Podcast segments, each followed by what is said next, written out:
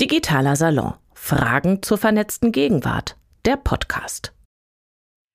Ähm, hallo und herzlich willkommen. Schön, dass äh, Sie heute hier sind vor Ort und ähm, im Internet ähm, zum digitalen Salon am Alexander von Humboldt Institut für Internet und Gesellschaft. Mein Name ist Sonja König, ich bin assoziierte Doktorandin hier am HIG und ich darf einleiten in diesen schönen digitalen Salon zum Thema Plattformarbeit.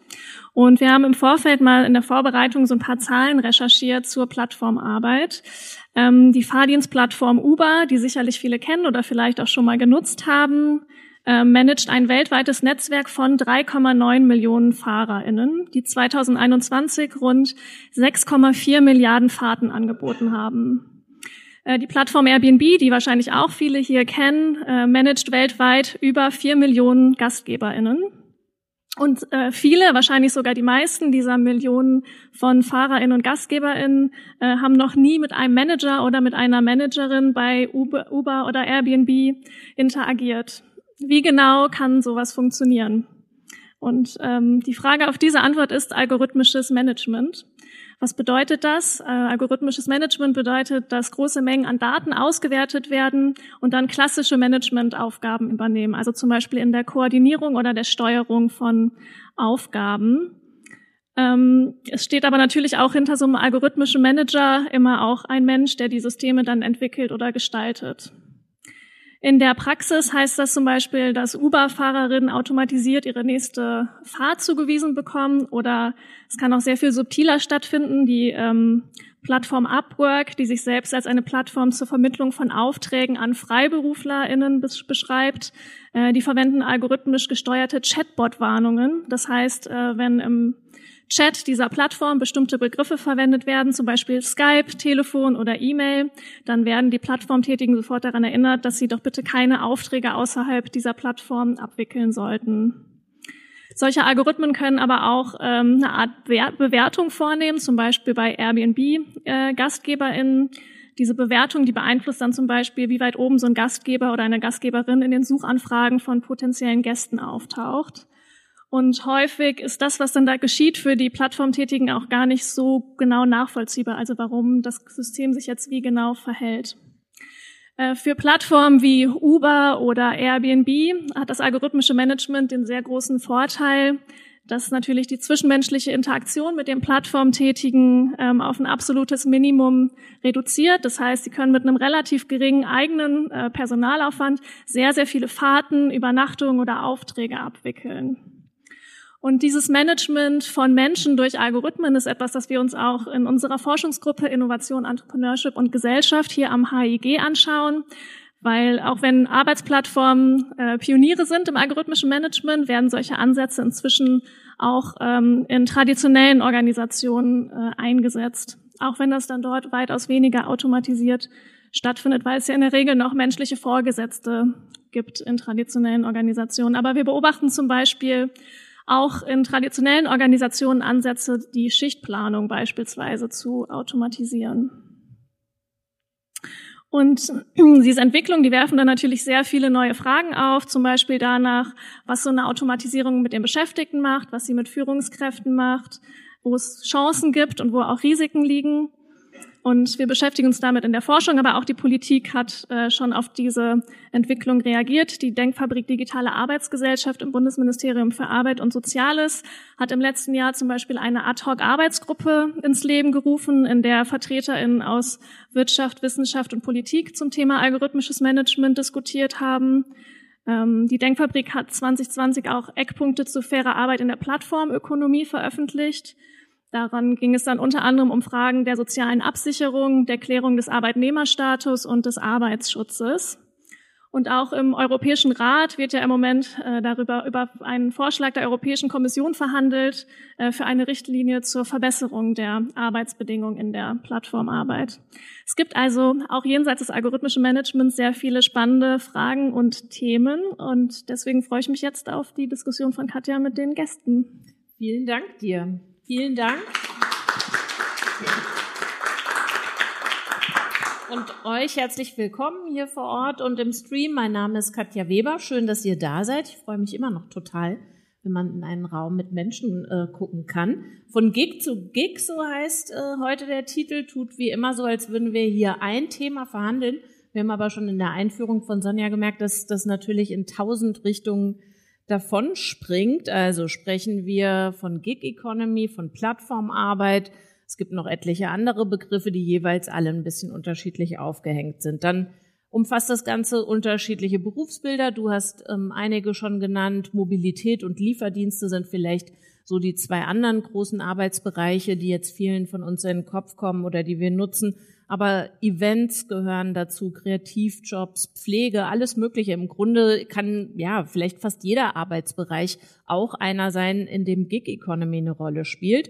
Manche werden ausschließlich von daheim verrichtet, manche werden ausschließlich nur von außerhalb und nicht im eigenen Gehäuse verrichtet. Ähm, wir können über Arbeitsschutz sprechen, über soziale Absicherung, aber natürlich auch über Venture-Kapital.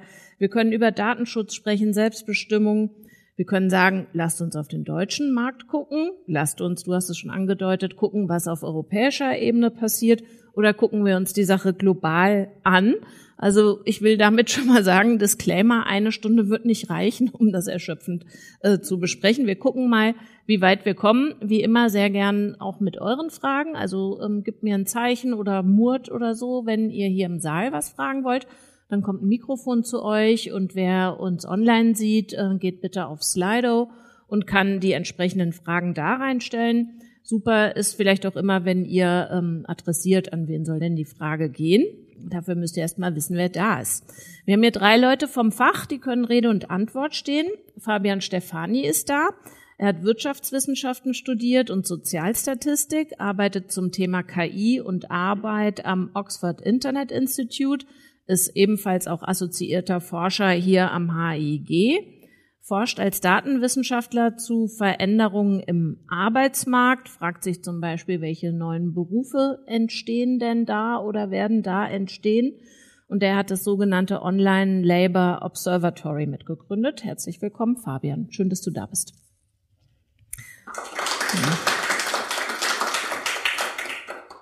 Anna Dietrich ist bei uns. Sie hat Politikwissenschaften, Soziologie und Geschichtswissenschaften studiert, in Geschichte dann promoviert, arbeitet in oder für die Gig Economy, nämlich konkret für die Plattform Lieferando, kennt ihr alle aus dem Berliner Straßenbild oder aus anderen Städten, äh, in denen ihr euch tummelt. Ähm, sie leitet dort die Öffentlichkeitsarbeit und war vorher in der politischen Strategieberatung unterwegs, beim Bundesverband Digitale Wirtschaft, beim Arbeitgeberverband Gesamtmetall. Das klingt jetzt irgendwie so schwer industriell, ist aber der äh, Zusammenschluss der Landesarbeitgeberverbände der deutschen Metall- und Elektroindustrie. Also da wird es dann doch schon elektronisch. Auch dir ein herzliches Willkommen, Anna. Schön, dass du bei uns bist. Dankeschön. Und Kirsten Schüttler ist die, die hier in dieser Runde, vermute ich mal, den Blick auf die globale Vernetzung richten wird. Sie hat Ökonomie und Politikwissenschaften studiert, dann ähm, hatte sie Positionen inne bei der Weltbank, bei der Internationalen Arbeitsorganisation und ist jetzt äh, zuständig bei der GIZ, also bei der Organisation für die internationale Zusammenarbeit, dort zuständig für die Gig Economy Initiative, die sich, und jetzt kommt's, für bessere Arbeitsbedingungen und faire Standards, Standards weltweit einsetzt in der Plattformarbeit. Dir erstmal auch herzlich willkommen, Kirsten. Dankeschön.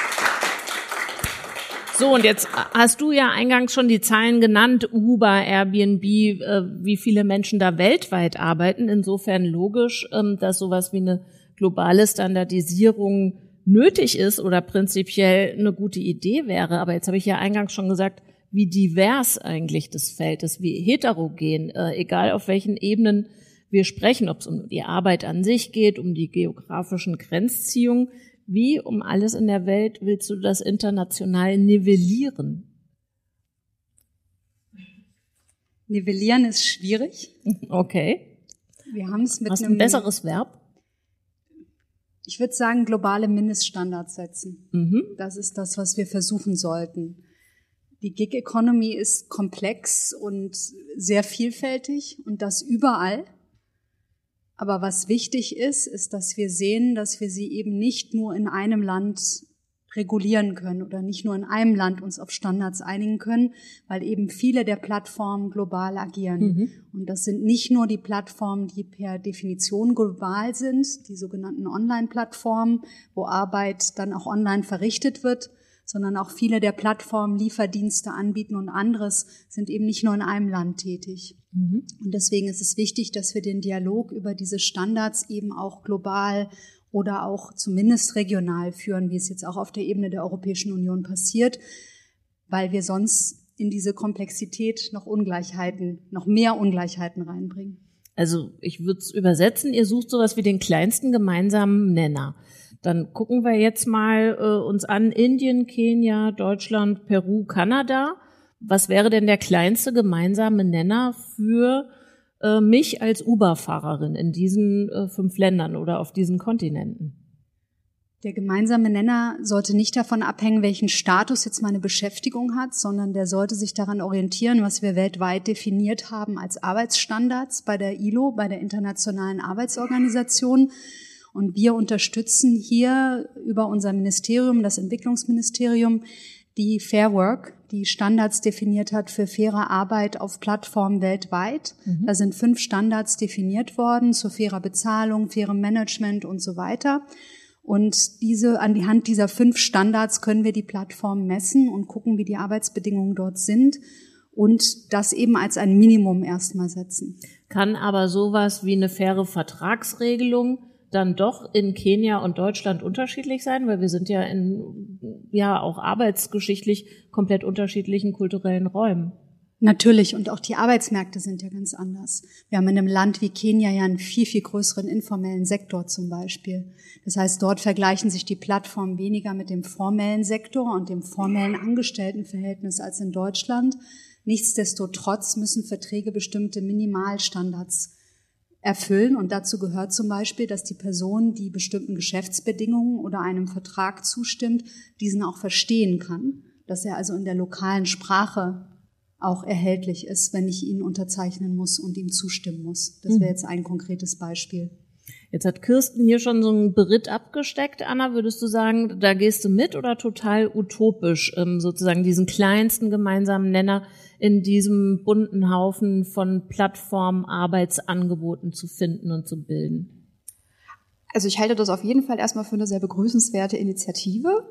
Aber ich glaube tatsächlich, dass es eine große Herausforderung ist. Allerdings eine, die wir unterstützen tatsächlich. Also ähm, du hast es eingangs formuliert, dass ich für die Gig Economy arbeite und in der Gig Economy, dem ist tatsächlich nicht so. Nee. Weil man muss wissen, dass Lieferando alle seine Fahrer direkt und unbefristet beim Unternehmen anstellt und dass wir uns auch im Rahmen der EU-Plattformdirektive dafür einsetzen, das BMAS dolle zu unterstützen, dass ähm, europaweit gleiche Standards gelten für vergleichbare Geschäftsmodelle bei digitalen Plattformen und dort die Kriterien auch so definiert werden für den Arbeitnehmerstatus, dass der relativ schnell und einfach greift. Denn wir praktizieren dieses Angestelltenmodell und wir präferieren es auch in allen Märkten und erleben aber, dass wir damit relativ alleine auf weiter Flur stehen unter den Lieferdiensten. Ich beschränke das jetzt mal auf die Lieferdienste, mhm. weil Plattformen insgesamt ja doch sehr diverse Geschäftsmodelle beinhalten.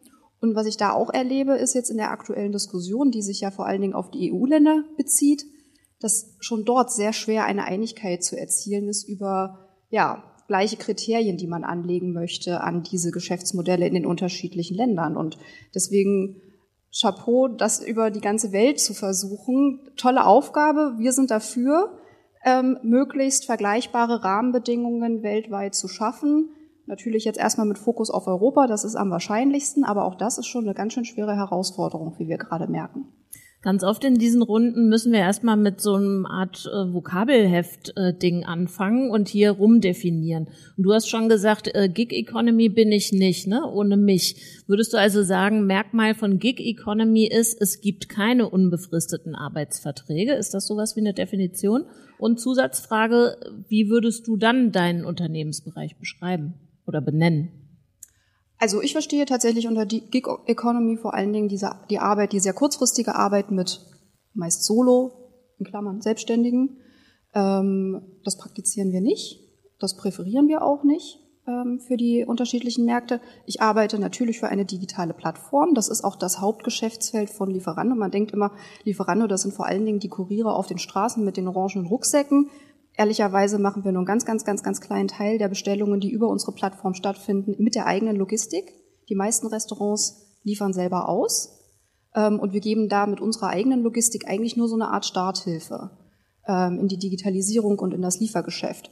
Aber wir sind in erster Linie ein Online-Marktplatz und als solchen verstehe ich auch meinen Arbeitgeber als eine, ja, als eine, eine Softwarefirma, als ein Online-Marktplatz, für den ich arbeite. Mhm. Jetzt hast du das Vertragswesen schon angesprochen. Lass uns mal gucken, wenn ich jetzt doch noch bei euch anheure und ich habe mir angeschaut, wie ich das kann, das ist relativ easy. Ich krieg auch, wenn ich noch Fragen habe, Hilfestellung. Ähm, auf was stoße ich dann noch, was meine Sozialabgaben betrifft? Krankenversicherung, Kündigungsfrist, Mutterschutz, Urlaubsgeldanspruch etc. pp. Also bei uns ist es so, das sind ganz reguläre, direkt beim Unternehmen angestellte Mitarbeiter in der Verwaltung, aber auch bei den Fahrern mit einer normalen Probezeit und danach einer automatischen Entfristung, so wie wir das sicherlich in unseren Berufen auch größtenteils kennen. Wobei in der Wissenschaft, das ist ja manchmal auch ein bisschen schwierig. Darüber könnte man wahrscheinlich auch eine eigene Sitzung führen. Die sind ja teilweise sogar schlechter, die Arbeitsbedingungen. Ähm, und da kriegt man alles, was dazugehört zu einer Festanstellung, ähm, Lohnfortzahlung im Krankheitsfall, ähm, Urlaubs, Urlaubsanspruch selbstverständlich, Unfallversicherung, Ausstattung, alles das, was man unter einem normalen Arbeitsverhältnis versteht. Fabian, jetzt gucken wir vielleicht noch mal, was ist denn überhaupt so attraktiv, wenn ich in der Gig Economy und Anna sagt äh, not me, ähm, aber in dem, was wir jetzt als Gig Economy definiert haben, arbeiten will. Was ist daran eigentlich das Asset? Ist es diese vielbeschworene Flexibilität, dass ich eben recht schnell drin und auch recht schnell draußen bin und entweder morgens um drei oder abends um elf, genau wie ich das will? Würde ich gerne darauf antworten, aber ich habe, wenn wir das gedanklich behalten können, ich habe ein, zwei direkte Reaktionen darauf. Ich weiß nicht, wie wir es am besten machen. Dann reagier direkt. Also direkt mich würde interessieren, besser. das stimmt sicherlich, ich will das jetzt nicht absprechen, aber was ist, wenn Leute sagen, ich will nicht Vollzeit beschäftigt werden? Wenn Leute sagen, ich möchte einen Minijob. Soweit ich informiert bin, kriegen sie den dann auch und dann kriegen sie aber natürlich nicht alle Perks, die auch eine Vollanstellung zum Beispiel hat. Ich habe auch gesagt, natürlich sind nicht alle also eine Festanstellung ist ja laut Definition, soweit ich weiß, eben diese Vollzeitbeschäftigung mit all dem, was dazugehört. Natürlich kann man bei uns auch MIDI und Minijobs machen, wenn man das möchte, wie überall anders ja auch. Und dann hat man auch da die Rechte, wie überall anders auch. Ja. Das ist bei uns nicht schlechter als bei jedem anderen Arbeitgeber, der einen Mini- oder einen MIDI-Job anbietet. Und bei uns ist es aber auch so flexibel, dass man eine, man vereinbart eine, eine Mindeststundenanzahl die dann auch das Arbeitsverhältnis definiert. Und diese Mindeststunden werden bei uns auch vergütet, wenn sie nicht gearbeitet werden, weil zum Beispiel Hagel stattfindet und man sagt, okay, wir stellen den Lieferdienst jetzt wetterbedingt ein, dann kommt jemand nicht auf seine Mindeststunden, dann werden die dennoch von uns natürlich vergütet. Ähm, und wenn jemand sagt, okay, ich möchte jetzt mal mehr arbeiten, dann kann er das auch anmelden und dann guckt man, inwiefern das im Schichtplan abbildbar ist, damit auch alle anderen auf ihre Mindeststunden kommen. Und ähm, da hat man insofern sicherlich vielleicht ein bisschen eine Flexibilität, die man woanders nicht hat, aber nicht zum eigenen Nachteil, sondern immer zum eigenen Vorteil. Also ich, um auf die Frage, die du gestellt hast, einzugehen, mhm. ich finde, hier wird die Flexibilität schon ganz gut, der findet der Spagat schon ganz gut statt, aber ähm, die Flexibilität ist sicherlich einer der Hauptkriterien, warum Leute überhaupt sagen, ich will in der, ich will in der Gig Economy arbeiten. Zumindest ähm, in einem bestimmten Teil der Gig Economy. Und das muss man, glaube ich, wirklich ganz am Anfang klar machen es gibt nicht die Gig Economy. Das ist ähm, sowohl über die sowohl die Unterscheidung zwischen Gig Services, die irgendwo an einen Ort gebunden sind, also man liefert Essen aus, man ähm, ähm, bietet Ride Services an ähm, und die Unterscheidung zu der Gig Economy, die nicht zwingend lokal an einem Ort irgendwie stattfinden muss, ähm, also Online-Arbeitsmarktplattformen oder Cloudwork, wie man das manchmal nennt, ähm, aber auch innerhalb dieser Plattform gibt es enorme Unterschiede, was ähm, die Kompetenzen anbelangt der Person, was der Grad, den Wunsch nach Flexibilität anbelangt, um aber dem wichtigsten Aspekt zu bleiben. Und ähm, während das hier jetzt noch ganz gut vertraglich abgebildet werden kann und auch mit entsprechenden sozusagen es gibt eine Auswahl, nicht nur wie viel arbeite ich, sondern auch wie viel Schutz genieße ich dementsprechend, ähm, ist das oftmals die Krux. Also gerade wenn man sich ähm, Online-Freelancing-Plattform oder diese Online-Arbeit anschaut, ähm, das haben wir jetzt im aktuellen Forschungsprojekt gesehen, bei dem wir auch im, äh, in Kenia zum Beispiel waren und dort mit, mit Online-Freelancern geredet haben, die auf einer globalen Plattform, global tätigen Plattform ähm, agiert waren. Für die steht auch die Flexibilität im Vordergrund. Und da kommen wir noch zu dem größeren Problem, dass ähm, eine gewisse Bindung, auch vertragliche Bindung und der ganze rechtliche Rahmen, von dem wir jetzt schon gesprochen haben, der damit einhergeht, unter Umständen gar nicht gewünscht ist. Von wem nicht? Von den, ist. von den Arbeitenden nicht gewünscht ist. Ich sage nicht, dass das nicht sinnvoll ist, das will ich überhaupt nicht sagen, aber es bringt uns natürlich zu einem, in ein, in ein gewisses Dilemma sozusagen. Also ich habe dort Sätze gehört wie, ähm, wir wollen nicht, dass die Regierung das jetzt reguliert, weil wir vertrauen den Akteuren nicht. Die besteuern die Plattformen und dann gibt es nachher gar keine Jobs für uns. Und die Plattform sagt, okay, Kenia, da wollen wir nicht mehr arbeiten. Ähm, ich sage nicht, dass das, dass, dass sozusagen die, die, die Bemühungen um Regulierung einschränken sollte, aber es verkompliziert das Ganze natürlich meiner Meinung nach enorm, weil man mit einem Akteur, von dem man denkt, okay, man arbeitet eigentlich ganz klar in deren Interesse, vielleicht doch nicht immer so rechnen kann. Also dem, den, den, den Arbeitenden auf diesen, auf diesen Plattformen in dem Fall. Der Witz an einem Dilemma ist ja, dass es eben für beide Fragen sozusagen oder für den Widerspruch keine Lösung gibt, oder siehst du doch eine? ich weiß ehrlich gesagt nicht, ob es die, also die eine Lösung wird es bestimmt nicht geben. Die eine globale Lösung wird es nicht geben. Wobei ich da auch einschränkend sagen wollen würde, man muss alle Länder mit an Bord holen. Also gerade bei dieser, bei dieser Online-Freelancing sehe ich ähnlich, ähm, um mal so einen Vergleich zu machen, wie bei Steuerschlupflöchern oder einer internationalen Steuerregelung, schon das Problem, dass es natürlich dann ähm, so Oasen gibt. Also Länder, die nicht mitziehen, werden dann vielleicht zu Orten, die besonders attraktiv werden, also die nicht mitziehen bei der Regulierung dieser, dieser Märkte. Zeichnet sich das ab? Also gibt's da schon das Bermuda-Dreieck der Gig Economy? Ja, also ich glaube, es ist, ähm, das zeichnet sich insofern schon ab. Sagen wir es mal so, es gibt ja gewisse ökonomische Faktoren, die dazu führen, dass Arbeit irgendwo hinfließt. Also mhm. der Grund, warum wir zum Beispiel in, warum Indien, Bangladesch und Pakistan für gerade für diese Online-Freelancing-Arbeit ähm, so populär sind, hat sicherlich auch was damit zu tun, dass dort Englisch gesprochen wird, wie in vielen anderen Orten der Welt, aber hat vor allem was damit zu tun, dass die Lebenshaltungskosten dort relativ gering sind und man sogenannte Arbitrage dann durchführen kann. Also man kann dort,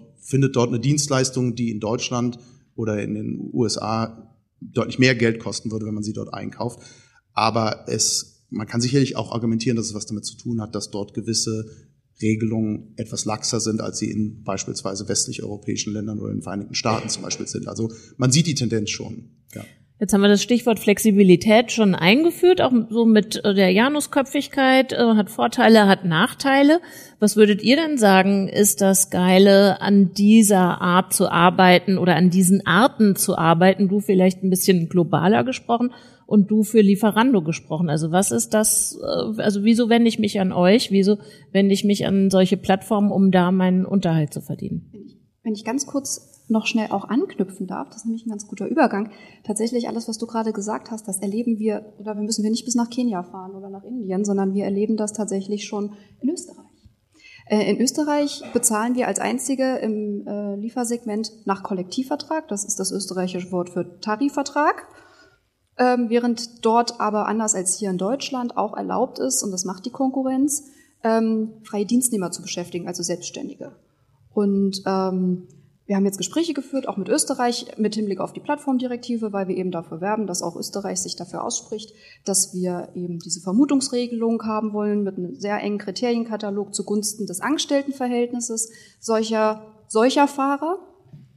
Und wir mussten dort erleben, dass seitens der Regierung das gar nicht gewünscht ist, weil sie eben sagen, nee, in unserer Arbeitskultur, die ist eben eine andere.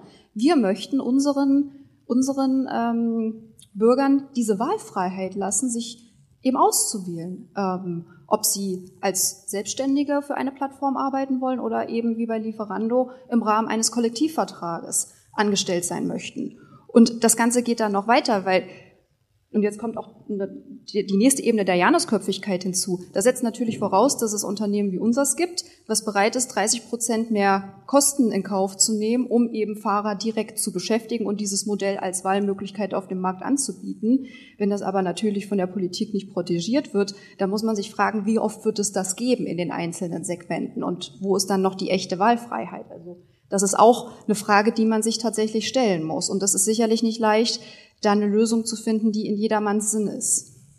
So, und jetzt die Frage, was ist, wer, wieso bewerbe ich mich bei euch? Was will ich bei euch? Den Arbeitsvertrag, äh, den Workout auf dem Radl? Kann ich dazu kurz noch einen Satz sagen? Ich finde, das genau ihr, Punkt, unterhaltet ihr euch mal. Genau. okay. Das ist genau der Punkt, den ich am Anfang gemacht habe, dass die Mindeststandards, die da sind, unabhängig vom Arbeitsstatus sein müssen. Weil sonst passiert genau das. Und in einem Land wie Kenia haben wir auch noch das Problem, dass 80 Prozent der Leute auf dem Arbeitsmarkt gar nicht im Angestelltenverhältnis sind. Das heißt, wenn wir Arbeitsstandards wollen auf den Plattformen, dann müssen wir das erstmal auch, also ein Stück weit auch loslösen von der Diskussion über den Status weil da halt auch viel gegeneinander aufgespielt wurde, als ob jemand Aber versuchen würde, die Ständigkeit voneinander. Also wir sind dann ja immer in den regionalen oder nationalen Zusammenhängen. Natürlich, aber wir können ja einfach sagen, dass unabhängig, ob jemand angestellt oder selbstständig ist, die Person zumindest den Mindestlohn pro Stunde bezahlt werden sollte. Das wäre ja also ein Beispiel, mit dem man mal anfangen könnte, unabhängig vom Status. Und dann wäre auch die Konkurrenz nicht mehr so hoch. Und dann können wir uns über die anderen Sachen noch unterhalten. So, und jetzt eure Benefits, wenn ich bei Lieferando anheuere, tue ich das weil. Und du äh, bist natürlich viel freier bei der Wahl deiner Antworten. Genau, also wer bei Lieferando anheuert, der möchte vermutlich also entweder unglaublich gerne Fahrrad fahren. Tatsächlich gibt es das bei uns, dass manche sich das Fitnessstudio sparen, weil sie sagen, dann fahre ich eben Fahrrad. Ähm, natürlich kann man dort auch also die, die Mindestanzahl von einer Schicht sind drei bis vier Stunden, je nach Liefergebiet. Ähm, das muss man dann schon machen, aber man ist natürlich wahnsinnig flexibel, sich auszusuchen, wann man arbeitet. Ob man zwischen zwei Vorlesungen arbeitet, ob man nur zwei Tage die Woche arbeitet, ob man nur in den Semesterferien arbeitet, ob man wir haben es zum Beispiel erlebt in Corona natürlich auch ähm, nach einer Kündigung oder in Kurzarbeit ähm, hier schnell eine Überbrückungstätigkeit findet, ähm, je nach Lebenswandel sich ähm, damit natürlich was auch dazu verdienen kann, wenn man einen Hauptjob hat und sagt, ich möchte mir auf die Art und Weise was hinzuverdienen, weil dann bezahle ich keine Fitnessstudiogebühr, sondern mache das eben. Ähm, das sind sicherlich die großen Vorteile, die sich da anbieten und man kann auch bei der Schichtplanung jedes Mal aufs neue Einfluss nehmen, wann man seine Mindeststunden, die man vertraglich festgelegt hat, fahren möchte. Ich denke, das ist ansonsten in den Jobs, die wir so kennen, eher nicht möglich. Da gibt's feste Tage, da muss man dann ins Büro kommen ähm, und da kann man nicht jede Woche neu überlegen, wann man das jetzt arbeiten möchte.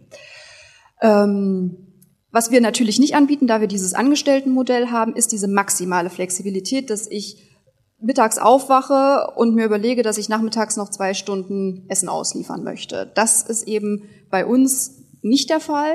Es gibt allerdings auch Märkte, da haben wir eben erlebt, dass das dann zum Nachteil ist, dass eben die, die, die, die potenziellen Fahrer sagen, genauso wollen wir aber arbeiten. Wir haben das in den UK, da gibt es eine ganz andere Arbeitskultur und die schätzen genau das. Am Tag selbst genau zu entscheiden, wann und wie lange sie fahren wollen. Okay, dann würde ich das mal so übersetzen. Flexibilität im deutschen Rahmen plus frische Luft und Workout.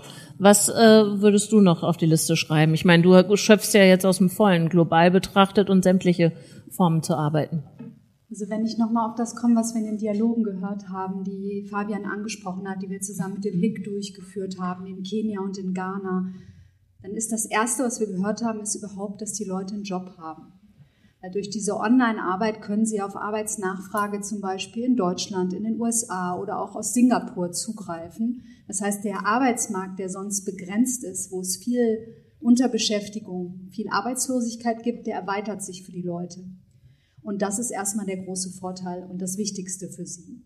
Und dann wird natürlich die Flexibilität auch geschätzt, wobei die zum Teil auch eingeschränkt ist, wenn mein Kunde in Singapur sitzt muss ich mich da auch nach den Zeiten richten, wann die Kundin oder der Kunde von mir was haben möchte.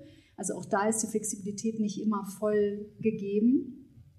Aber das ist ein zweites Kriterium. Und das dritte, was wir, also das ist auch zum Teil wichtig oder insbesondere für Leute wichtig, die zum Beispiel Aufgaben zu Hause erfüllen müssen, die sich um andere Leute kümmern müssen, dass sie da diese Flexibilität haben. Und der dritte Punkt, würde ich sagen, sind niedrige Eintrittsbarrieren in den mhm. Arbeitsmarkt.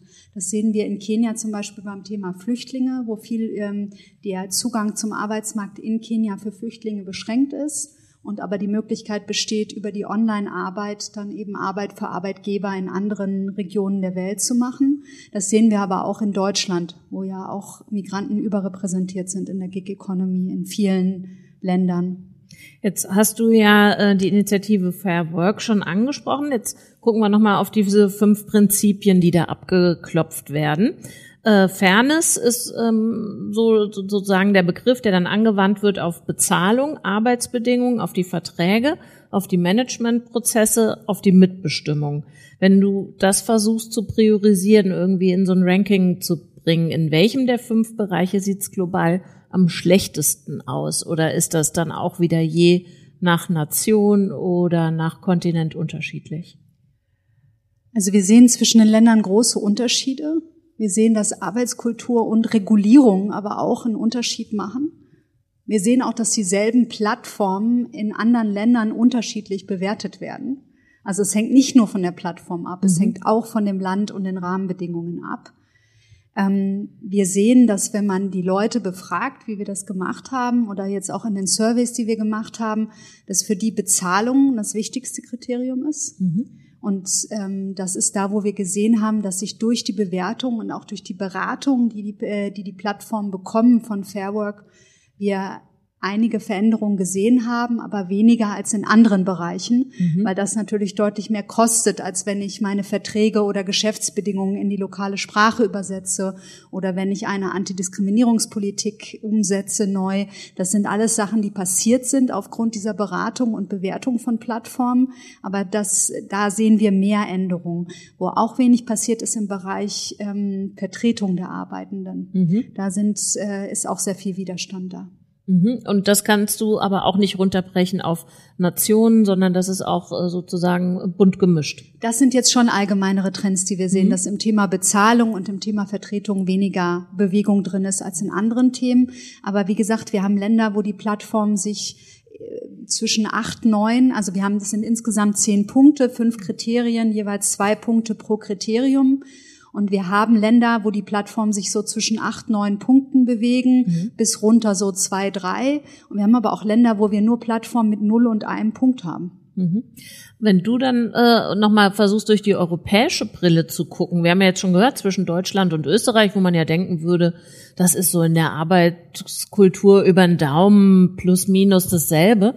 Ähm, wie sieht's im europäischen Raum aus? Also nochmal auf diese fünf Kriterien geschaut. Wo ist da für dich die größte Unwucht oder der größte Bedarf nachzusteuern? Also ich habe äh, selbst schon mal in Österreich gearbeitet und habe die Arbeitskultur generell eigentlich als relativ positiv in Erinnerung. Aber es ist zum Beispiel problematisch, ähm, wenn man sich schon bei, wie du ja sagst, so Rechtsrahmen oder kulturellen Rahmenbedingungen, die eigentlich relativ ähnlich sind, ähm, nicht so ganz einigen kann. Also das Thema beispielsweise was ist der, was ist der Status? Welchen, welchen Status hat jemand, der in der Gig Economy überhaupt arbeitet?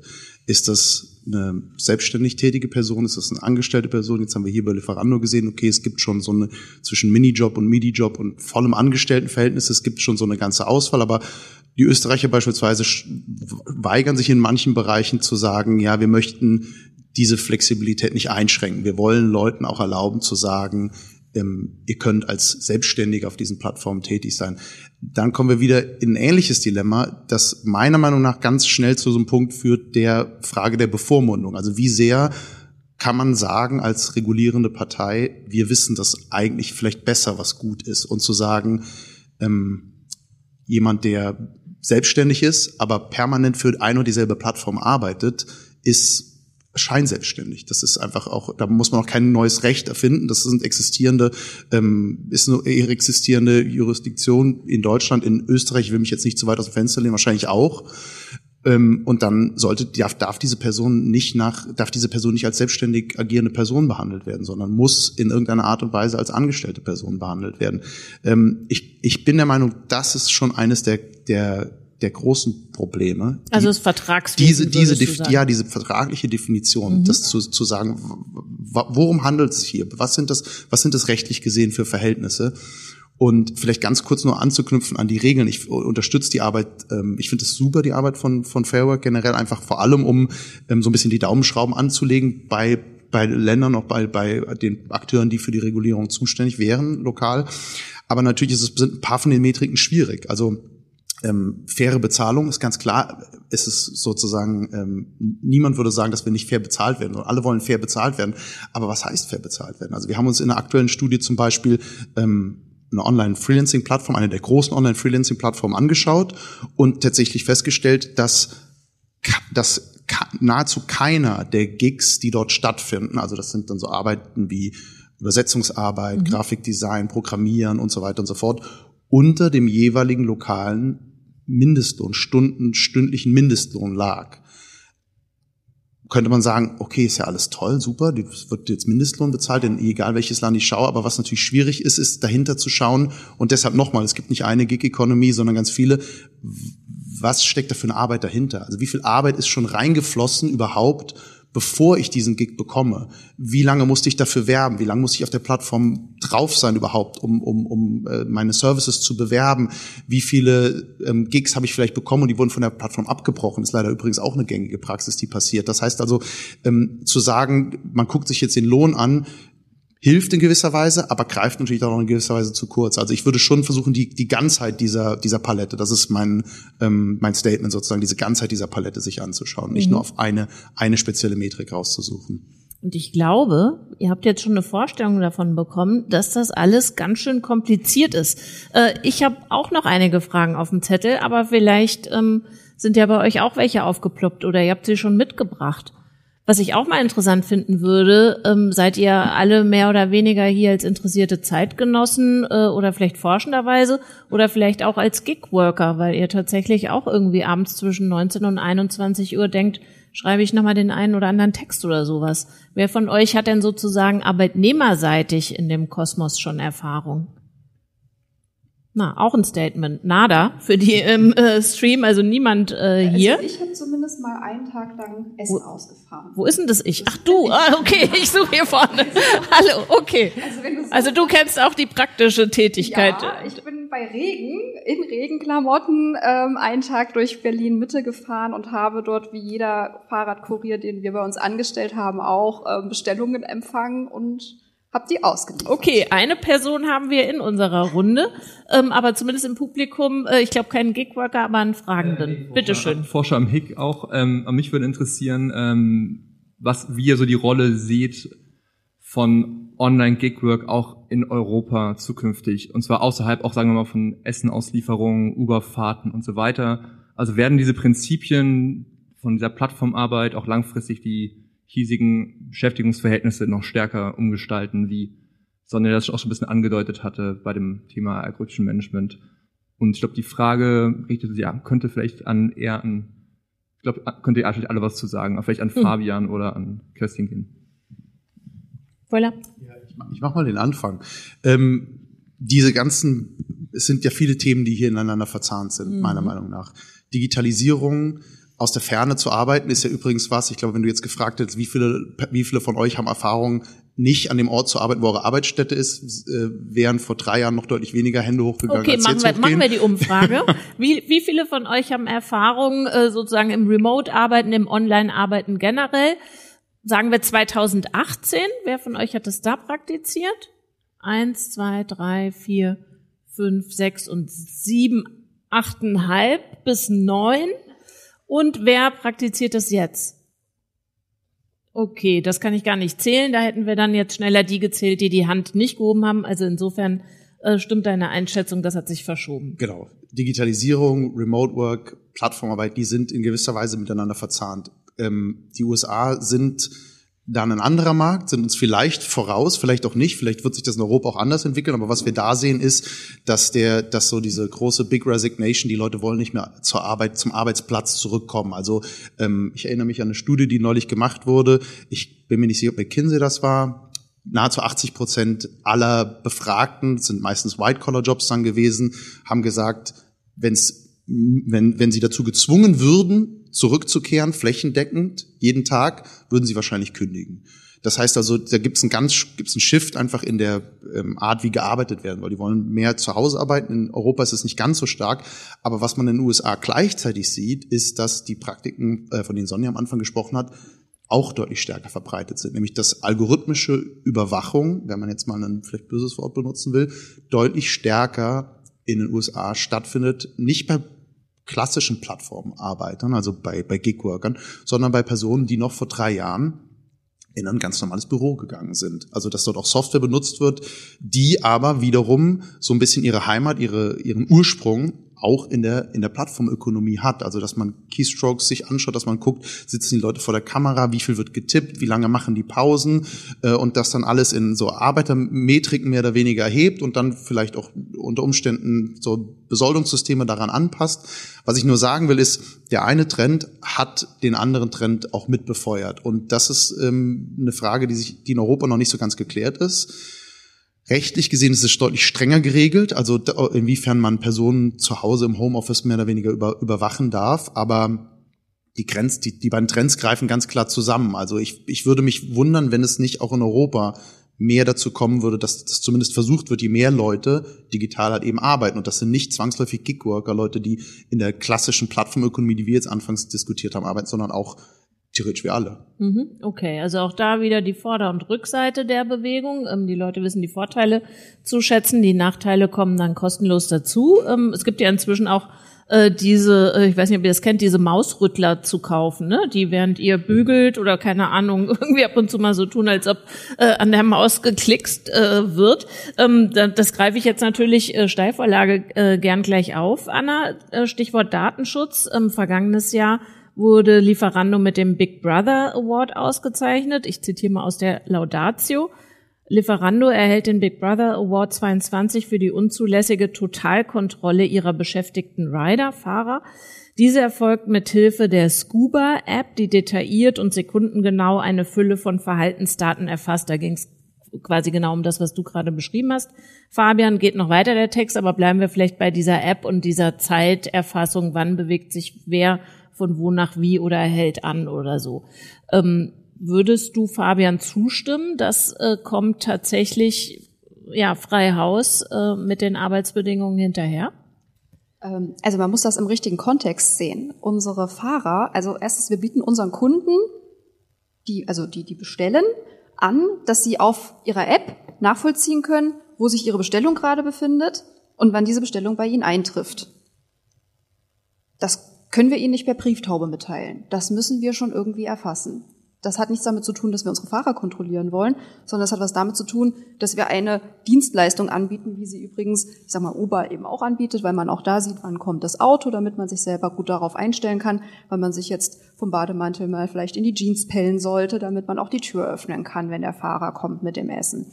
Der zweite Grund, warum wir ähm, die, die Distanz der Fahrer erfassen, ist, wenn die ähm, private Räder nutzen und von uns die Kilometerpauschale bekommen.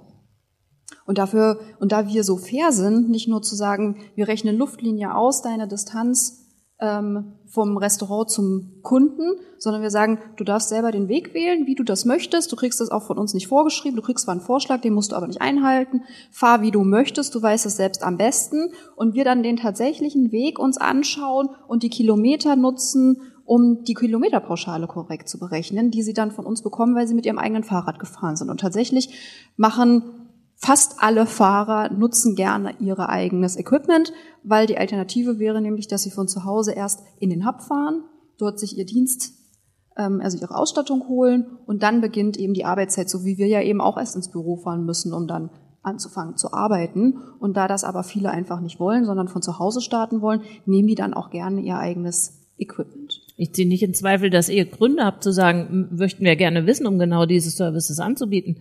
Die Rückseite davon aber wiederum ist ja tatsächlich, ihr nehmt äh, persönliche Daten eurer Fahrer, um sie in euren Service einzupreisen. Also das sind ja keine persönlichen Daten, wenn er im Rahmen seiner Schicht bei uns unterwegs ist und angenommen hat, dass er diesen Job für uns verrichtet, der eben impliziert, dass unsere Kunden sehen können, wo sich ihre Bestellung gerade befindet. Und sie auch eine Kilometerpauschale haben wollen für die Abnutzung ihrer, ihrer eigenen Fahrräder. Ich wüsste jetzt nicht, wie man das anders erfassen soll. Ihr? Habt ihr eine Idee? Und ich möchte auch ganz kurz darauf hinweisen, ich fand das Argument sehr gut, weil das ist auch eins, das ich häufig bringe und was ich selber erlebe, dass Dinge, die sagen wir, viele von uns schon früher erlebt haben, alleine dadurch, dass wir einen Laptop und ein Diensttelefon haben, was natürlich potenziell dem Arbeitgeber ermöglichen würde, auch uns zu kontrollieren. Auch Akademiker mit hohem Gehalt und sehr festen Arbeitsverträgen. Die Frage ist, wird es gemacht oder nicht? Und nur weil die technische Möglichkeit besteht, heißt das nicht, dass es auch gemacht wird. Das hieß es vor zehn Jahren nicht. Und das heißt es jetzt auch nicht nur, weil sich eine Plattform dahinter verbirgt. Es gibt Gründe, warum bestimmte Daten erfasst werden. Die werden auch nicht heimlich erfasst. Das wissen die Fahrer auch, dass das erfasst wird. Das wird auch erfasst in der Zeit, wo sie für uns arbeiten und wo sie dafür bezahlt werden. Aber da jetzt automatisch den Rückschluss zu ziehen, dass das zur negativen Kontrolle genutzt wird, da hat das eine mit dem anderen nichts zu tun. Und den Vorwurf gibt's aber ja tatsächlich. Den Vorwurf durchaus. gibt es natürlich, mhm. aber da, da meine ich eben, dass gerne vergessen wird, dass auch wir alle über unseren Laptop oder über unser Diensthandy kontrolliert werden könnten. Das fragt aber tatsächlich keiner und man geht davon aus, dass sich die Arbeitgeber da an die Gesetze halten und nichts anderes tut Lieferando natürlich auch. Also ich glaube, wenn ich das ganz kurz sagen darf, die Initiative, die jetzt eingangs erwähnt wurde, ähm, die Wissenschaft macht sich schon ganz starke Gedanken darüber, ob das nicht auch Einzug halten könnte in die, in die vormals so konventionellen Arbeitsbereiche. Ich will auch sozusagen jetzt auch keine einzelne Plattform ähm, auf den Pranger stellen, aber es gibt auch seitens, also es gibt die technische Möglichkeit, das zu tun und es gibt auch ganz handfeste ökonomische Anreize seitens der Plattform, das zu tun. Ähm, und äh, die schießen dann unter Umständen mal übers Ziel auch hinaus, wenn man das so sagen kann, also über das Ziel oder über den, über den rechtlichen Rahmen oder meistens ist es so, der rechtliche Rahmen existiert zu dem Zeitpunkt in, so explizit noch gar nicht. Ähm, aber man, ähm, es wird noch ein bisschen komplizierter, befürchte ich, weil wir müssen uns auch an die eigene Nase greifen. Denn wenn wir jetzt zum Beispiel an Uber denken, einer der Gründe, warum Uber so toll ist in den Augen mancher äh, Nutzerinnen oder die das präferieren, ist, weil sie sagen, ja, die, das Pricing ist flexibel. Also ähm, im Gegensatz zu, zu Taxis, die ja ähm, zur öffentlichen Versorgung sozusagen mehr oder weniger noch gehören. Also die dürfen dann die Busspuren benutzen zum Beispiel, aber die müssen auch äh, eine Versorgung sicherstellen, auch wenn es sich ökonomisch vielleicht nicht gerade rentiert, ist es bei einem Anbieter wie Uber beispielsweise so, dass sie sagen, die haben dies, die haben das nicht, die haben diese diese diese Vorlage, diese Regelung nicht, aber haben auch ein flexibleres Pricing-Modell unter Umständen. Das heißt, unter, heißt, dass zu Zeiten, an denen nicht viel gefahren wird, ähm, die Preise unter Umständen noch attraktiver werden für mich, als mit, mit dem Taxi zu fahren. Und das freut sicherlich auch die ein oder andere Nutzerin, Nutzer. Heißt aber auch, dass zu Stoßzeiten, wenn irgendwo eine Messe ist oder Oktoberfest, auf einmal eine Fahrt, die mit dem Taxi 30 Euro kostet, vielleicht 100 Euro kostet mit dem Uber und die Taxis sind alle weg und die Leute müssen Uber nehmen. Aber ich will nur sagen, auch auf der Nutzerseite gibt es ähm, gibt es ein klares, gibt es auch ein Interesse daran. Das wäre ohne diesen Teil von Big Data, diesen Algorithmen und die Daten, die gesammelt werden, eben auch nicht möglich. Ich sage aber auch nicht, dass das dass das gut ist. Also es braucht. Ich habe jetzt auch schon darauf gewartet, dass du zum dritten Mal das Wort Dilemma benutzt bei der Beschreibung ja, des Problems. Es, es, es, es sind halt viele, es sind halt viele Dilemmata, ja. Okay, jetzt du, gordischer Knoten hier und du Kirsten haust den durch, weil du weißt, wie es geht. Ich wollte vielleicht einfach nochmal auch einen Schritt zurück machen, weil wir ja dann oft sagen, jetzt sollen mal die Regulierer kommen und das mal regulieren. Und jetzt sitzen wir hier zu dritt und es kommt einfach immer nur, wie komplex es ist und dass das Businessmodell so ist und das dann aber hier in Österreich anders als in Deutschland und so weiter. Also ich wollte nur mal sagen, das ist was, was wir in unserer Arbeit vollkommen auf dem Schirm haben. Wir entwickeln gerade einen Kurs für Policy Stakeholder, damit die sich überhaupt erstmal darüber informieren können, was sie eigentlich wissen müssen. Weil wir haben ja jetzt hier Datenschutz drin, wir haben Arbeitsrecht drin, mhm. wir haben dann aber auch noch Steuerrecht, was reingreift, was wir schon genannt haben. Wir haben Wettbewerbsrecht, was reingreift. Das wird auch von Lieferando auch angesprochen worden. Wie ist das eigentlich für Lieferando, wenn die anderen sich nicht an die Sachen halten oder wenn Uber die Taxis aus dem Markt drängt, die dann nicht mehr da sind und dann kostet die Fahrt plötzlich 100 Euro mit Uber statt 30 oder es gibt einfach keine Uber und die Taxen sind aber nicht mehr da. Ähm, also nur um zu sagen, wenn wir über Regulierung nachdenken, auch bei diesen Fragestellungen, muss man das machen, was wir agile Regulierung nennen. Mhm. Also nicht mit dem Hammer kommen und draufhauen. Das ist besonders, wie wir gehört haben, in Ländern, in denen wir arbeiten, auch überhaupt keine Option, weil die Leute erstmal froh sind, dass sie diesen Job haben und es nicht darum gehen kann, die zu verdrängen, sondern wir müssen die Akteure an einen Tisch bringen, wir müssen die Sachen diskutieren und wer auch immer dann Regulierung entwickelt, muss verstehen, muss Daten haben. Die Plattformen müssen auch Daten liefern, damit wir das Ganze sauber, also gut überhaupt erstmal regulieren können. Und dann muss die ganze Zeit drauf geguckt werden, weil das sich immer weiterentwickeln wird. Und was Fabian gesagt hat, wenn wir das nur an einer Stelle machen, dann werden Plattformen sich auch zurückziehen. Und das müssen wir deswegen auch untereinander, also sozusagen zwischen den Akteuren, aber auch global diskutieren. Also keine einfache Antwort auf die Frage, sondern einfach nochmal so das Verständnis dafür, dass da auch der Totschlaghammer also eigentlich auch nichts bringt von der Reguliererseite, sondern dass wir da wirklich zusammen dran arbeiten müssen, aber dass nichts zu tun auch nichts bringt, weil sonst nämlich andere Firmen sich nicht dran halten. Also der Gesetzgeber muss ja schon dann auch gucken, dass es eben nicht missbraucht wird. Gibt es eurerseits weitere Fragen? Da, äh, ich weiß nicht, wo das Mikro ist. Hier vorne ist auch noch eine Frage. Bitteschön. Ähm, so, äh, das Thema wurde kurz erwähnt. Ähm, Gig-Wirtschaft wird natürlich oft mit, mit ähm, Fahrern und Freiberuflern, äh, also ähnliche Freiberuflern in Verbindung gebracht. Ähm, aber es gibt auch viele intellektuelle und kreative Berufe, wie jetzt äh, Schriftsteller, Lehrer, also ich kenne zum Beispiel Sprachlehrer, Künstler und so weiter. Ähm, solche äh, Berufe werden jetzt von KI bedroht. Und das ist ein Thema, was, ich glaube, alle beschäftigen uns irgendwie mit, mit KI heutzutage. Ähm, wir wissen auch, es gibt, ich habe keine genauen Statistiken, aber es ist bekannt auch, dass viele solche, äh, es gibt Plattformen wie Fiverr, wie Lingoda, das ist so eine Berliner Sprachschule, äh, die arbeiten viel mit Leuten in Entwicklungsländern.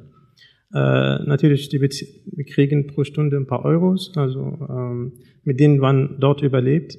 Aber wenn jetzt KI immer weiter äh, für solche für solche Berufe, also Menschen ersetzt, ähm, es kann sein, dass plötzlich Experten reden von einem Freefall, ne, also ein ähm, und äh, inzwischen wollte ich fragen, äh, vor allem jetzt Fabian hat das kurz erwähnt äh, und auch an an an Kersten.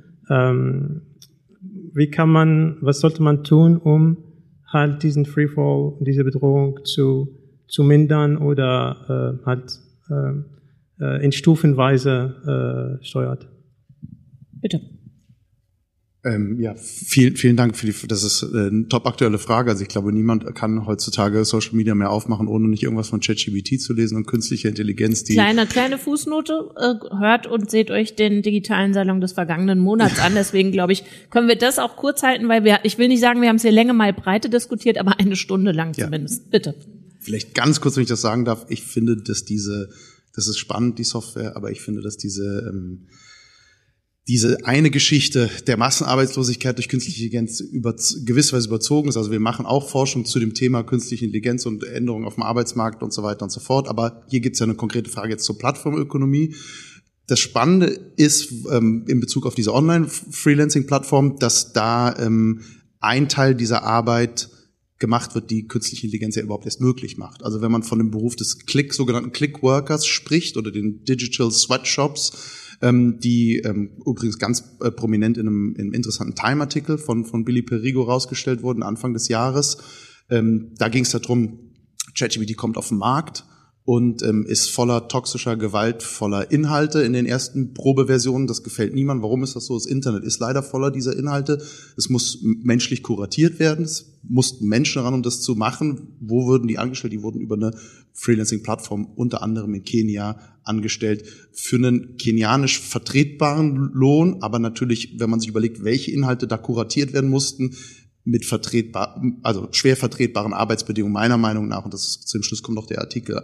Was ich sagen will ist, ja, dass die, ja, ich, ich, so langsam wird der Verfolgungswahn dann doch echt.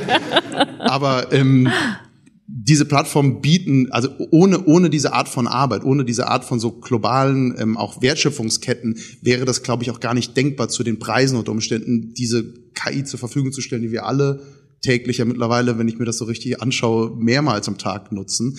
Das heißt also, das ist auf jeden Fall ein Aspekt, der, der ganz klar miteinander verzahnt ist. Ähm, bezüglich der intellektuellen Jobs, wenn ich das sagen darf, oder der Kreativjobs, ähm, sehen wir eigentlich ein ganz interessantes Bild, wenn wir uns diese Online-Freelancing-Plattform anschauen. Und zwar, dass die unter Umständen ganz und gar nicht prekär und bedroht sind, wenn diese Personen, und das ist entscheidend, Kompetenzen haben, die auf dem globalen Arbeitsmarkt sehr stark nachgefragt sind. Es gibt nicht so viele von denen, aber man kann den Case schon machen. Wenn, wenn man Kompetenzen hat, die weltweit nachgefragt sind, Programmierer, spezialisierte Softwareprogrammierer zum Beispiel, dann ähm, können die relativ hohe Margen erzielen auf diesen Plattformen, weil sie auf einem globalen Markt tätig sein können, weil sie wirklich von überall auf der Welt unter Umständen nachgefragt werden. Insofern gibt es da eine Chance, aber es ist eine Ausnahme immer noch, würde ich sagen. Hm, okay, dann machen wir da vielleicht einen Haken dran. Und wie gesagt, der äh, digitale Salon des vergangenen Monats ist deiner. Äh, hier vorne äh, gab es noch eine Frage, glaube ich. Bitte. Mikro kommt, guck mal da.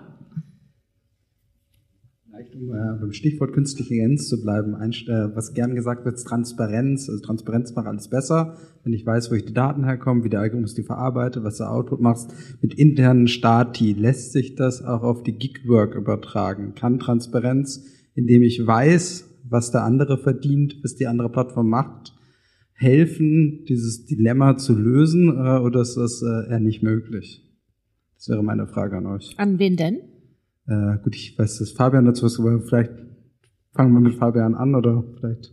Ja. Ich habe das Gefühl, ich habe jetzt gerade schon so viel gesagt. Also ähm, gebe ich das nochmal über. Es gab noch eine Frage, glaube ich, die daran anschließt. Ich was ergänzen sagen. Also ich wollte ergänzen ähm, und eine Folgefrage stellen. Und zwar mhm. sollte man mehr Transparenz in Bezug auf die Algorithmen innerhalb der Plattform ähm, anfordern. Also Mindeststandards für algorithmisches Management und Transparenz gegenüber der Mitarbeitenden. Also nicht Zwischenplattformen, sondern innerhalb des Pla der Plattform.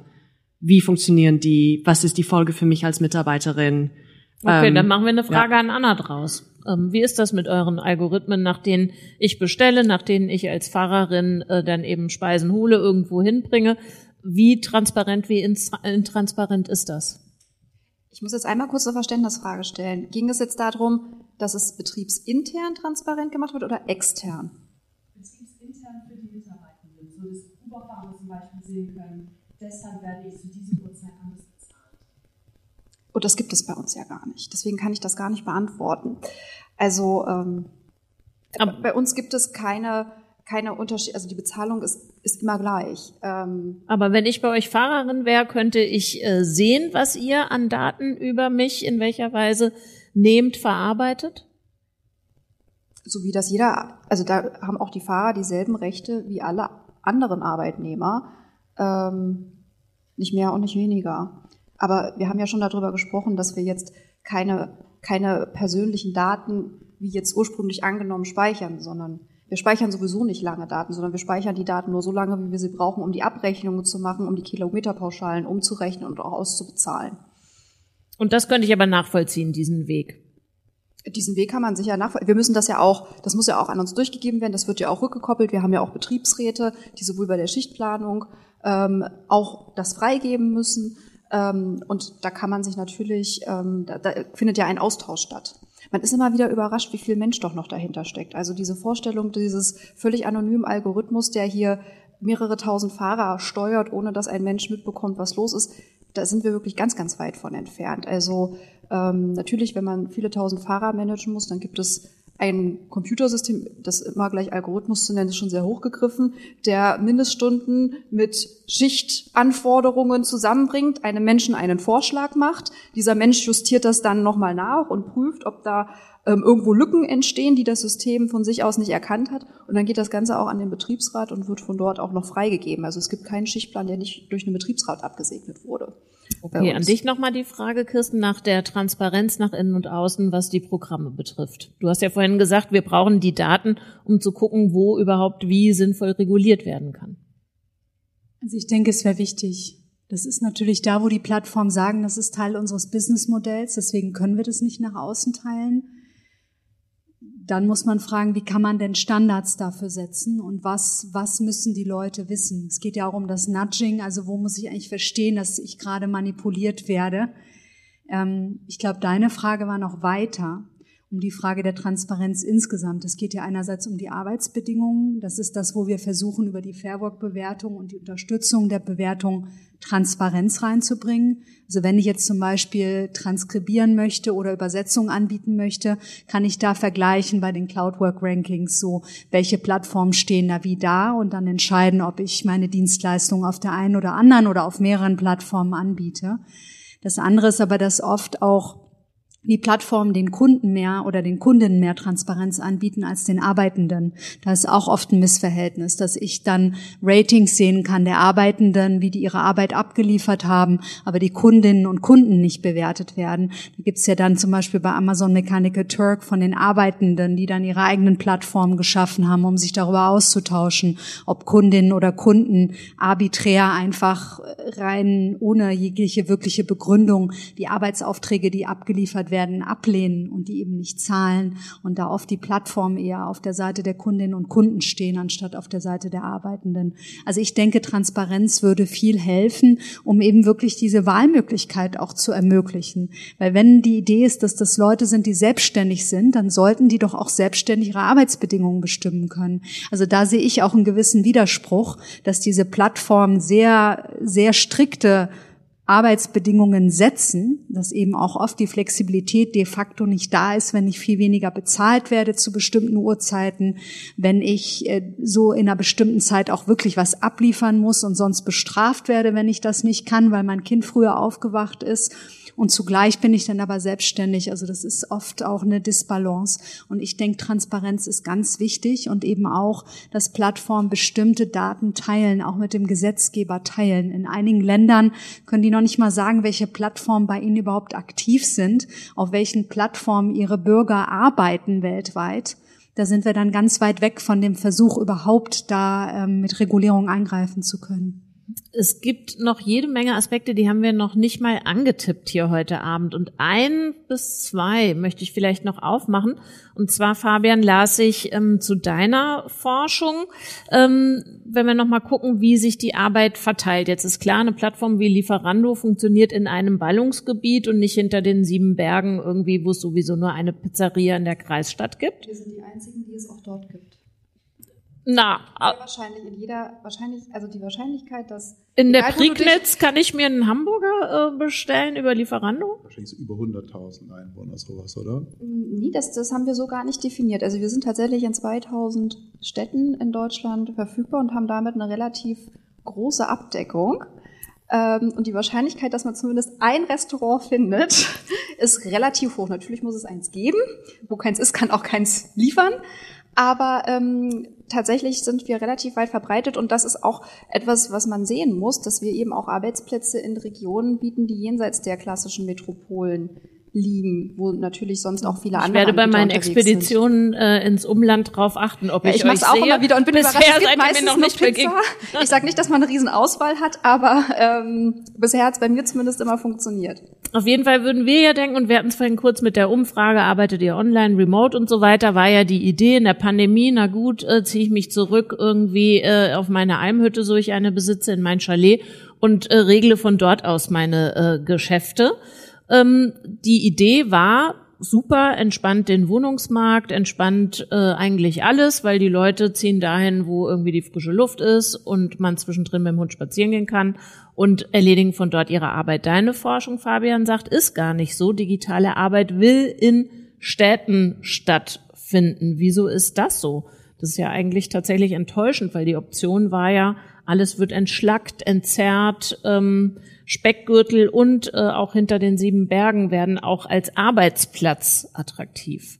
Nee, ganz so ist es nicht. Also wir haben uns das in der Studie angeschaut mit äh, auch einer der größten Online-Freelancing-Plattformen weltweit, also Millionen von Projekten, Millionen von Arbeitern aus mehr als 100 Ländern. Ähm, und die Arbeit migriert mehr und mehr auch über die Zeit, wenn man sich über die letzten zehn Jahre anschaut, in, in, die, in die Stadt. Also es ist, glaube ich, in OECD-Ländern auch bereinigt, um die Größe der Stadt, also Bevölkerung, glaube ich, dreimal ähm, so wahrscheinlich jemanden zu finden, der dort als, als Online-Gig-Worker tätig ist, als in einer ländlichen Region. Ja, wir, wir, ich glaube, wir denken oftmals bei vielen Sachen, wenn wir ans Internet denken, dass das Internet so eine eigene Welt ist, losgelöst irgendwie von allen Charakteristikern unserer analogen Welt, aber das ist nicht so. Oftmals ist es so, und das ist, glaube ich, ein gutes Beispiel dafür, dass sich die Charakteristika der unserer so äh, physischen Welt, die wir anfassen können, da ganz stark widerspiegeln im Internet. Ähm, und das ist ein typisches Beispiel. Die Leute wollen aus verschiedensten Gründen in die Stadt generell schon. Also Urbanisierung nimmt jetzt auch ohne, dass wir uns online Freelancer anschauen, auf jeden Fall zu. Ähm, in dem Fall ist es ähm, natürlich dann besonders interessant, also weil das meistens ein relativ bei diesen Jobs oftmals auch ein äh, Publikum ist oder Personen sind, die besonders Wert auf die sozusagen die Perks der Stadt legen. Also es gibt da eine bessere Infrastruktur, ähm, aber wir haben die gleichen Probleme, die wir auch analog diskutiert haben. Wenn ich ähm, in der Stadt arbeite, habe ich vielleicht auch besseren Zugang zur Gesundheitsversorgung. Ich finde vielleicht auch eher noch eine Schule für mein äh, für meine für meine Kinder, die passt. Und ähm, da diese Arbeit halt vollkommen flexibel ist, ungebunden ist, fließt sie noch stärker, folgt sie noch stärker diesem Trend, den wir, den wir in der analogen Welt auch schon beobachten, dass sie, dass sie in die Stadt geht. Und was man nicht vergessen darf, wenn ich es ganz kurz noch sagen darf, es gibt natürlich auch Hard Facts. Es ist nach wie vor so, man braucht Internet, um diese Arbeit zu machen, braucht vernünftiges Internet. Und ähm, man darf zum Beispiel auch nicht vergessen. Scheiden, scheiden ja auch die Randbezirke Berlins schon aus, kann ich äh, berichten. Äh, ja, beispielsweise auch, ja. Ähm, und im, im, wenn man an Länder ähm, des globalen Südens beispielsweise denkt, darf man auch nicht vergessen, es ist oftmals so, ähm, ich glaube, es ist immer noch so, dass gerade wenn man sich mobiles Internet anschaut, so läuft, das läuft auch meistens so viele der Personen, die dort arbeiten, arbeiten nicht an einem Laptop, so wie wir uns das vorstellen, sondern meistens auf einem mobilen Endgerät mobiles Internet, die Hälfte der Weltbevölkerung hat keinen Zugang zu stabilem, verlässlichem mobilem Internet. Und wenn man das findet, gerade in Regionen, die strukturschwach sind, und ich meine jetzt nicht das Umland von Berlin, sondern eher mal ähm, so Regionen, Regionen auch ähm, im, in Subsaharan-Afrika zum Beispiel, dann ist das meistens die Hauptstadt oder die größten Städte, wo man überhaupt so eine Infrastruktur findet. So, bevor ich jetzt hier die drei Frage, was ich schon immer mal zu dem Thema wissen wollte, möchte ich euch noch die Gelegenheit geben, eure Fragen zu stellen, so ihr welche habt, nach dem, was ihr hier gehört habt. Bitte schön. Gibt's noch mal das Mikro? Äh, ja, wir haben jetzt vorhin gehört, zum Beispiel bei dem Thema Überwachung, dass manchmal die Interessen von den Plattformtätigen und von den Plattformbetreibern nicht unbedingt die gleichen sind. Und dann ist es natürlich wichtig, dass sich die Plattformtätigen kollektiv organisieren können. Und wenn ich das vorhin bei dir richtig verstanden hatte, dann sagtest du, dass in dem Thema Arbeitnehmervertretung nicht so viel Bewegung ist aus globaler Sicht. Vielleicht habe ich es auch falsch verstanden, aber mich würde einfach interessieren aus eurer Sicht, wo liegen da die Hürden oder habt ihr vielleicht auch in eurem Projekt oder in der Forschung alternative Möglichkeiten festgefunden, wie sich die Plattformtätigen kollektiv organisieren oder sich austauschen zu möglichen Problemen oder Interessenkonflikten? Dann würde ich gleich noch meine Zusatzfrage reinschmuggeln. Vielen Dank, weil das wäre auch was, was ich sonst jetzt in Schönheit hätte sterben lassen. Ähm, ob äh, wir sprachen über das Thema Mitbestimmung bei Lieferando tatsächlich auch ein Thema gewesen und ich glaube auch noch in einem Verfahren anhängig. Zumindest habe ich das Ergebnis nicht gefunden, äh, was die Betriebsräte betrifft. Ähm, erleben Gewerkschaften ein Boom. Also tatsächlich hat man ja Jahre, Jahrzehnte lang gedacht, so, boah, da geht ja eh keiner mehr hin, die sterben jetzt in aller Stille. Äh, ist das, was wir hier besprochen haben, sozusagen die Frischzellenkur für so eine äh, Erfindung vergangener Jahrhunderte wie die Gewerkschaften? Ja und nein. Also ein entschiedenes Jein. Gut, halten wir das kurz. Oder vielleicht gibt es noch eine nee, Fußnote. Genau. Ähm, ich würde sagen, was wir sehen, ist, dass es bei der Online, also insbesondere bei der Online-Arbeit schwerer ist für Leute, sich zu organisieren. Also bei allem, was vor Ort physisch stattfindet, gibt es ja schon die Möglichkeit, sich auch an Treffpunkten zu sehen. Die Lieferando-Fahrer erkennen sich alleine an ihren Logos, an ihrem Outfit. Man kann sich ansprechen, man kann miteinander interagieren. Wenn ich auf den Philippinen sitze und äh, Online-Logos für einen Kunden in den USA mache und jemand sitzt in Kenia und bedient denselben Kunden, es wird einfach schwerer, in Kontakt zu kommen, Vertrauen aufzubauen. Auch da passieren solche Sachen. Da habe ich die eine der Webseiten genannt, die zum zum Beispiel aufgebaut wurde von Arbeitenden, um sich auszutauschen, um sich zu organisieren. Und da sehen wir eben oft, dass es nicht immer über die klassischen Gewerkschaften geht gerade im Bereich Online-Arbeit, dass andere Organisationsformen gefunden werden.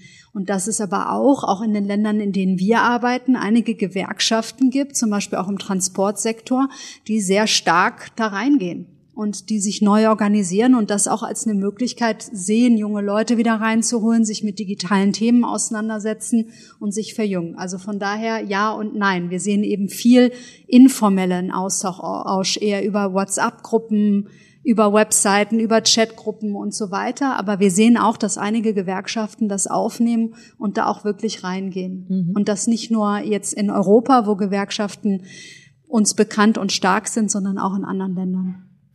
Jetzt die letzte Gelegenheit, eine Frage zu stellen.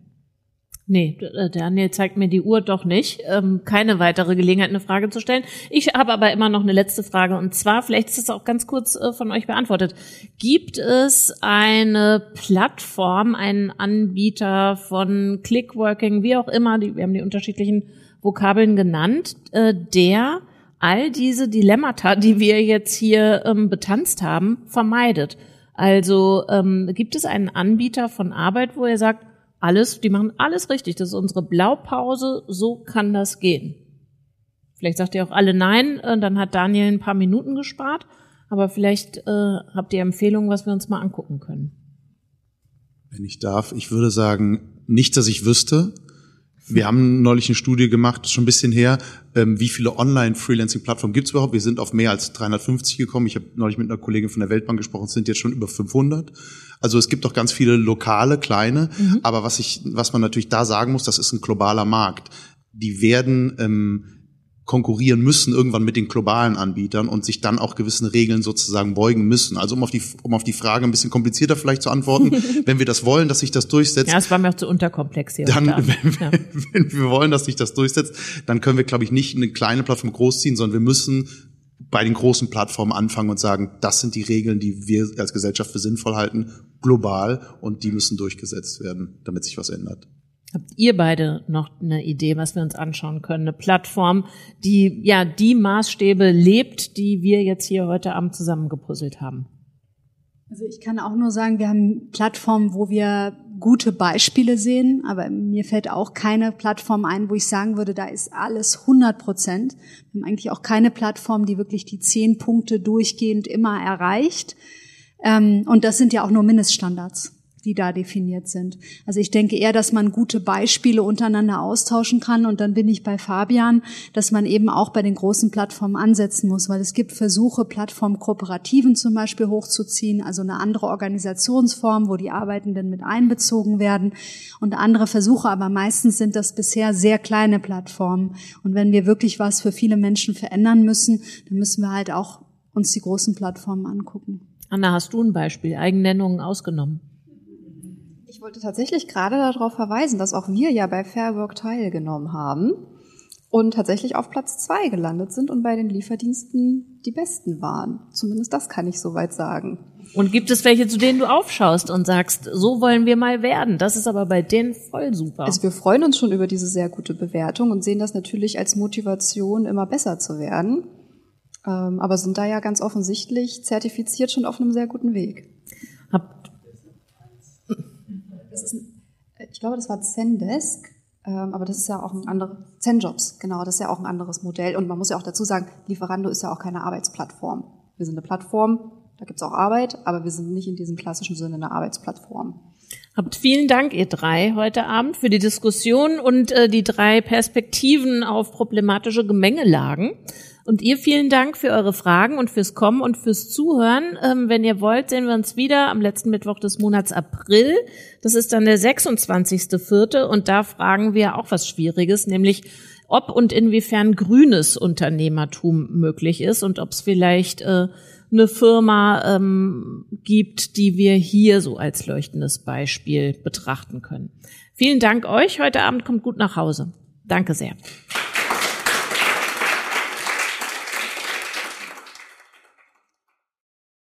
Der digitale Salon ist eine Produktion des Alexander von Humboldt Instituts für Internet und Gesellschaft.